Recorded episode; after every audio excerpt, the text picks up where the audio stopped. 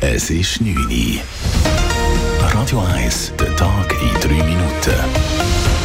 Mit dem Raphael Wallimann.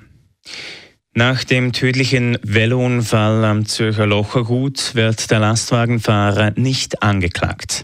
Im September 2022 war eine 25-jährige Velofahrerin an der Kreuzung Badener Seebahnstraße von einem rechtsabbiegenden Betonmischer erfasst worden. Sie zog sich tödliche Verletzungen zu. Wie der Tagesanzeiger nun berichtet, haben Untersuchungen ergeben, dass sich die Velofahrerin im toten Winkel des Lastwagenfahrers befand. Deshalb sieht die Staatsanwaltschaft keinen Hinweis dafür, dass der Fahrer die Kollision hätte verhindern können. Das Verfahren gegen ihn wurde eingestellt.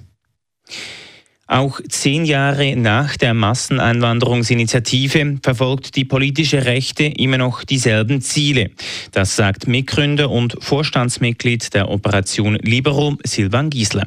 Heute vor zehn Jahren sagte das Schweizer Stimmvolk hauchdünn Ja zur Masseneinwanderungsinitiative der SVP. Als Reaktion darauf ist die Bürgerbewegung Operation Libero gegründet worden. Gemäß Silvan Giesler haben sich die Parolen der rechten Parteien seither nicht verändert. Es ist klar, es sind Inhalte, die sind bekannt. Das ist eine Schallplatte, die schon seit den 90er konstant läuft. Mal erfolgreicher, mal weniger erfolgreich. Jetzt hat man vor ein paar Jahren die Initiative nicht durchgebracht und versucht jetzt die Schallplatte neu aufzulegen. Vielleicht müssen wir mit einem kleinen anderen Sound unterlegen. Aber der Inhalt ist immer noch der gleiche. Die SVP hingegen kritisiert die Umsetzung der Initiative noch heute. Aus ihrer Sicht hätte es klare Kontingente zur Beschränkung der Zuwanderung gebraucht. Die ausgeschüttete Rekorddividende der Zürcher Kantonalbank ZKB sorgt bei den Zürcher Gemeinden für große Freude. Wie die ZKB heute mitgeteilt hat, erzielte sie im letzten Geschäftsjahr einen Konzerngewinn von mehr als 1,2 Milliarden Franken.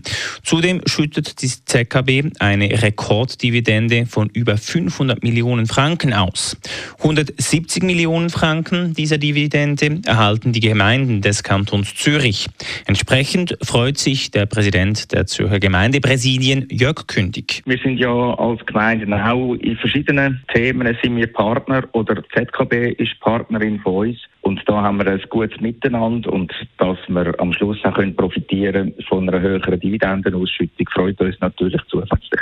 Die Dividendenausschüttung an die Gemeinden erfolgt ohne Zweckbindung. Die Gemeinden sind also frei, wie sie den Zustupf der ZKB verwenden wollen.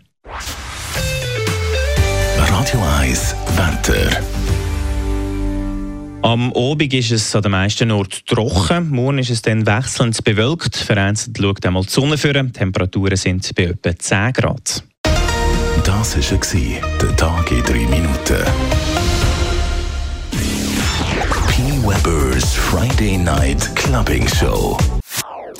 Das ist ein Radio 1 Podcast. Mehr Informationen auf radio1.ch.